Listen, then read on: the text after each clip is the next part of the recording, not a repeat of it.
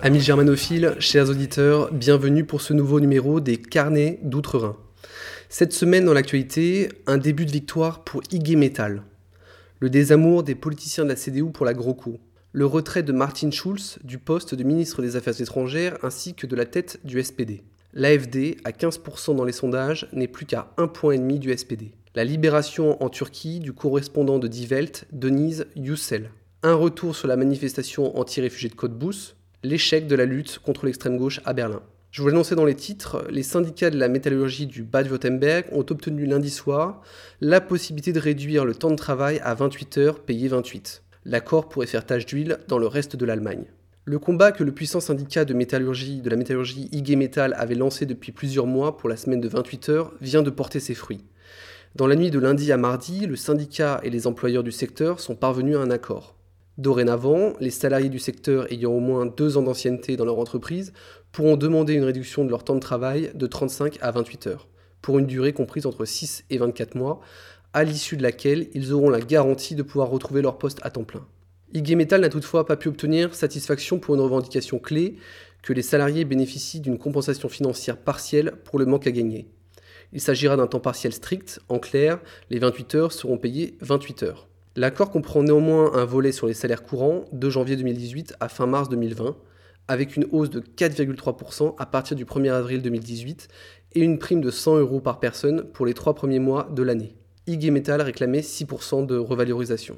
Pour 2019, une prime de 400 euros ainsi qu'une hausse de salaire annuelle correspondant à environ un quart du salaire mensuel ont été décidées.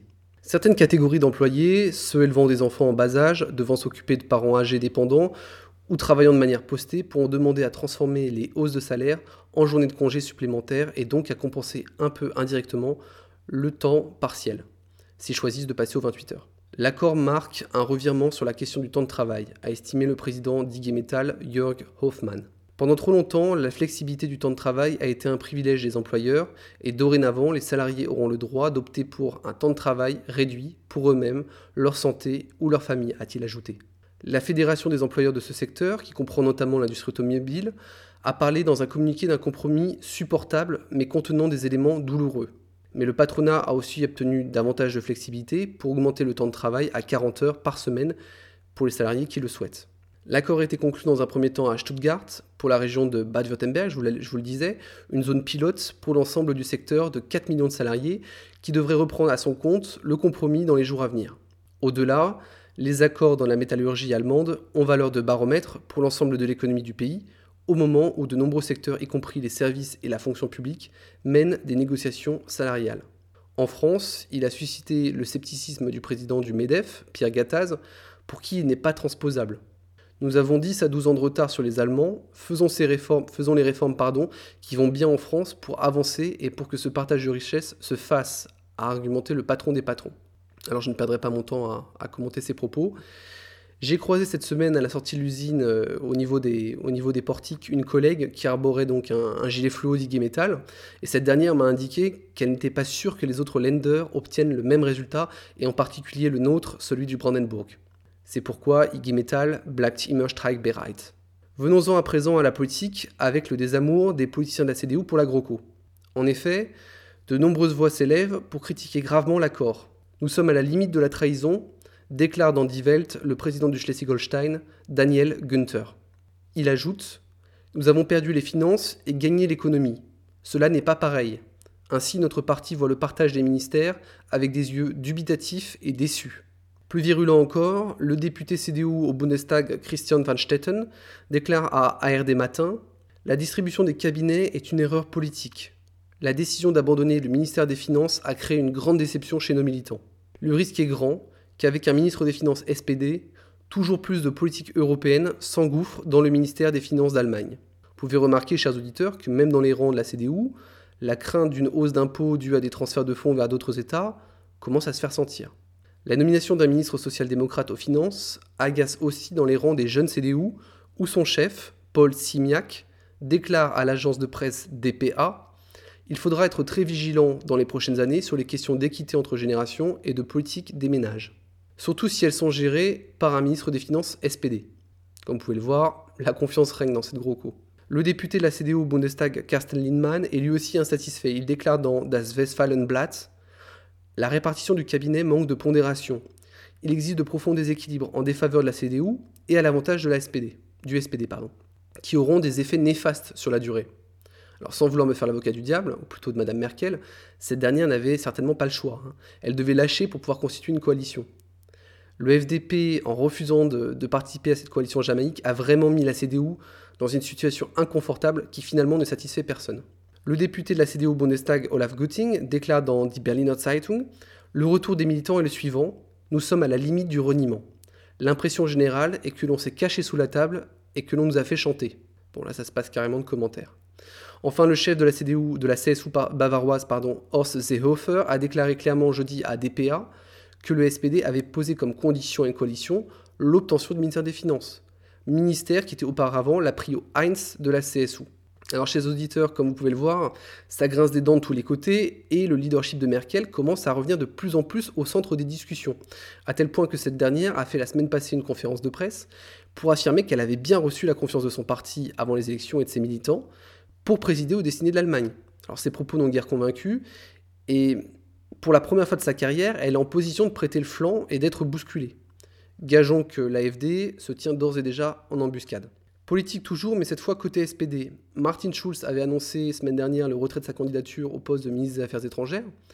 Il avait déclaré vouloir que cette nomination soit, euh, que la décision de, de, qui sera le nouveau ministre des Affaires étrangères soit le fruit d'un vote des militants SPD et en raison de ce qu'incarne sa personne, il demeurait peut-être sceptique sur l'issue. C'est pourtant un poste qu'il avait réclamé à Madame Merkel pour participer à une coalition, ce qui lui avait valu la critique euh, de l'actuel euh, ministre des Affaires étrangères, Sigmar Gabriel. Cette semaine, Martin Schulz a annoncé son retrait de la tête du SPD pour laisser la place à André Nalles, ancien ministre du Travail. Alors pour faire une comparaison avec les, visages politiques français, en tout cas les, forces en présence, cet André Nalles, c'est le QI de Ségolène Royal sans hélas en avoir au moins le physique. C'est vraiment l'archétype de la politicienne SPD dans l'idéologie pure et complètement déconnecté de la réalité et, du peuple allemand. Bref, c'est un tract AFD ambulant. Mais finissons-en avec Herr Schulz. Voilà donc un homme qui nous explique au soir des élections qu'il n'acceptera pas de conclure euh, un accord de coalition avec la CDU et qui finit par en accepter un. Il met dans la balance d'obtenir le poste de ministre des Affaires étrangères au détriment du ministre existant euh, Zygmunt Gabriel, qui, rappelons-le, lui avait quand même laissé l'investiture du SPD aux élections il y a quelques mois. Curieuse manière de le remercier. Et Herr Schulz, sentant le vent tourner dans l'opinion, renonce à ce ministère. Et enfin, il quitte la présidence du parti. Alors je m'interroge, existe-t-il un reniement que ce monsieur Schulz aurait peur de commettre? Comment les Allemands pourraient-ils lui faire confiance? À lui, l'homme de Bruxelles.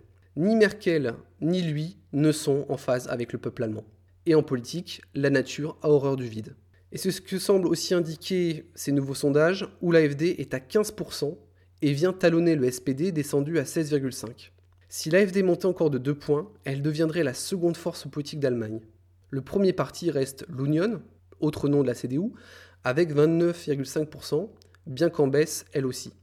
Au point que le chef de l'INSA, Hermann Binkert, plaide pour un nouveau vote. D'après lui, jamais dans l'histoire une GroKo n'a été aussi peu aimée. À eux deux, les deux partis, donc la CDU et le SPD, ne totalisent que 46%, ce qui est insuffisant pour constituer une majorité. Il manque 4%. Pendant ce temps, les Grünen grimpent d'un demi-point à 13%, idem pour Die Linke à 11,5% et le FDP à 10,5%. Rappelons que la coalition jamaïque initialement prévue aurait eu une majorité de 53%. Sans transition, abordons à présent la libération du journaliste de Die Welt, euh, pardon, Denise Yücel. Celui qui a été emprisonné dans les geôles turques est à présent libre. Son avocat a tweeté en début de semaine la validation de la libération par la cour de son client. Cela fut ensuite confirmé par le gouvernement allemand. Alors, il faut dire que l'affaire était devenue une vraie pierre d'achoppement aux relations entre Berlin et Ankara. Le ministre des Affaires étrangères, Zygmunt Gabriel, dont je viens de vous parler, déclare que c'est un beau jour pour chacun d'entre nous. Alors là, devant un tel niveau d'élocution, je me dis que j'avais peut-être moi aussi un, avenir en politique finalement. L'indépendance du choix de la Cour a été un élément central des conversations qu'il a pu avoir avec Mevlut Cavusoglu, et il est content du, déroulement final des choses.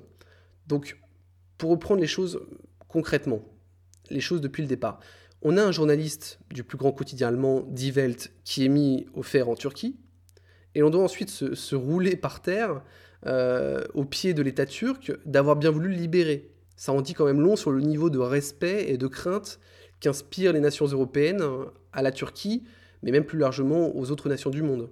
L'État allemand nie avoir conclu un deal en vue de permettre la libération, mais s'est appuyé, mais dit s'être appuyé sur le soutien consulaire. Le rédacteur en chef de Die Welt est évidemment aux anges de voir revenir son poulain, prêt à braver tous les dangers pour la liberté d'expression. Je suis à peu près sûr que ce Youssel va, avoir un prix euh, journalistique euh, au cours de l'année 2018. Je vois pas comment il pourrait en être euh, autrement. Youssel était emprisonné depuis un an à Istanbul. Il était accusé de propagande terroriste et de démagogie par l'État turc. Cette décision avait bien entendu été gravement et unanimement critiquée par l'ensemble de la classe politique et médiatique allemande, et même par l'ancien sénateur des Finances, Thilo Sarrazin, pourtant en désaccord avec Youssel. Rappelons que Youssel, lorsqu'il est employé du quotidien dit Taz en 2012, avait souhaité la mort de Sarrazin en ces termes On ne peut que souhaiter à Thilo Sarrazin que son prochain accident cérébral puisse compléter encore davantage son œuvre. Rappelons que Sarrazin, bien que politicien SPD, avait dans son livre L'Allemagne disparaît mis en lumière le changement de peuple et de culture actuellement en cours en Allemagne. En conclusion, un journaliste qui travaille, pour ceux qui comprendront, vient certainement d'être libéré par Erdogan, hein, puisque c'est lui qui a, dû, euh, qui a dû décrocher son téléphone, en échange d'une contrepartie dont ni vous ni moi n'entendrons jamais parler, sauf peut-être dans 20 ans dans le livre d'un Pierre Péon ou d'un Emmanuel Ratti allemand. D'ailleurs, pour approfondir votre connaissance de la Turquie et des forces en présence, je vous recommande euh, l'excellente émission de Méridien Zéro sur la question turque, que vous pouvez euh, retrouver facilement en podcast sur le site de la radio ou même sur YouTube.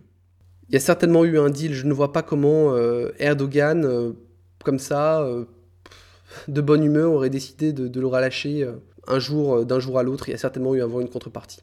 Revenons à présent sur la manifestation de Côte-Bousse euh, contre la venue des réfugiés et celle plus récente justement en leur faveur. Alors la première a réuni plus de 5000 personnes, ce qui est déjà considérable, a eu pour effet de stopper l'envoi de nouveaux contingents de réfugiés dans la ville. Je fais remarquer qu'à Côte-Bousse comme en Corse, lorsque les peuples indigènes sortent de chez eux et donnent de la voix, le système en prend acte. Il peut ensuite au mieux activer ces réseaux pour faire une contre-manifestation de témoignages avec toutes les figures de la collaboration euh, stipendiée et les gamellards du cru. Mais les mentalités ont définitivement passé un cap. Et il suffirait que l'AFD dépasse le SPD pour créer un choc psychologique en Allemagne. Je crois fermement que les peuples d'Europe sont ulcérés par le grand remplacement et que la, crise aggravant, bientôt plus personne ne craindra d'exprimer des, idées de, préférence nationale et de rejet de populations étrangères qui sont juste non assimilables. L'histoire est en marche. Je pense que cette manifestation de Boost est aussi un précédent euh, en Allemagne.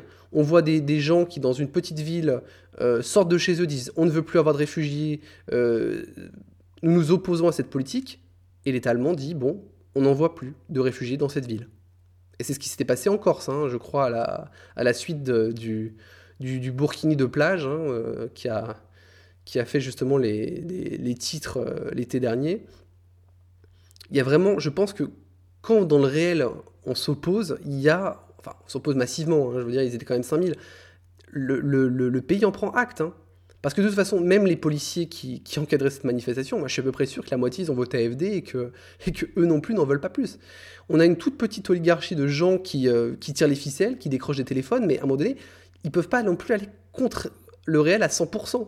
Donc c'est pour ça que, de manière organisée, on peut clairement bouger le curseur, en tout cas beaucoup plus que ce de ce dont on peut avoir conscience. Enfin, finançons ces carnets par l'aveu d'échec du Sénat de Berlin dans la lutte contre l'extrême gauche. Le sénateur SPD de Berlin, Andreas Geisel, a reconnu l'échec dans la capitale des politiques menées contre la scène antifa, mais aussi au plan national. Des actions similaires sont mises en place pour lutter contre les islamistes et les néo-nazis, avec selon lui plus de résultats, rapporte DPA. Depuis 2010, des séminaires sont menés dans les écoles sans hélas de résultats tangibles.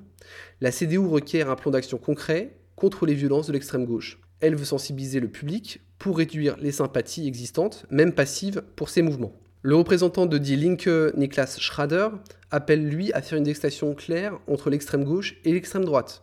Selon lui, l'extrême gauche est souvent un allié positif sur des thématiques de lutte contre le racisme, la violence ou la gentrification. Aussi faut-il lui appliquer un traitement sans rapport avec les extrémistes de droite. Ah oui, évidemment. En lisant ces lignes, je me dis que c'est magnifique d'être à ce point la, caricature de soi-même. Bon, en même temps, il soigne sa clientèle, il ne pouvait pas se permettre de dire, de dire autre chose, ou alors il ne serait pas représentant de, D-Link à Berlin. Le représentant de l'AFD dans la commission, Ronald Glazer, lui a critiqué fermement la, CDU. Il pense que ce projet n'est qu'un mirage pour faire les poches des contribuables un peu plus. Il est vrai que, bah, pour moi qui vis à Berlin, euh, je n'ai absolument aucune confiance dans le Sénat euh, Roth-Grune pour mettre au pas leur petit copain de la scène Antifa. Je vois pas, euh, je veux dire, son copain comme cochon. Dans le même genre en France, on avait la, politique des grands frères qui raquettaient les, les mairies de banlieue en échange du calme dans les quartiers. Pour Glazer, ce programme est absolument superflu. Selon lui, si l'on veut mettre à bas la scène Antifa, il faut lui couper les financements. Ainsi seulement les choses pourront revenir à la normale. Il poursuit Le meilleur programme contre la marginalité d'extrême gauche, ce sont des amendes sévères envers ceux qui jettent des pierres sur les policiers et l'annulation des aides sociales. Je souscris euh, totalement à ces propos. Cette émission des carnets de s'achève. Chers auditeurs, merci à vous de l'avoir suivi. N'hésitez pas à commenter l'émission dans la section commentaires. Alors je vous recommande cette semaine tout particulièrement de regarder la vidéo de Michel Drac sur le livre dit Deutschland Illusion, qui vous permettra d'appréhender davantage l'avenir économique de l'Allemagne. Les carnets de reviennent la semaine prochaine.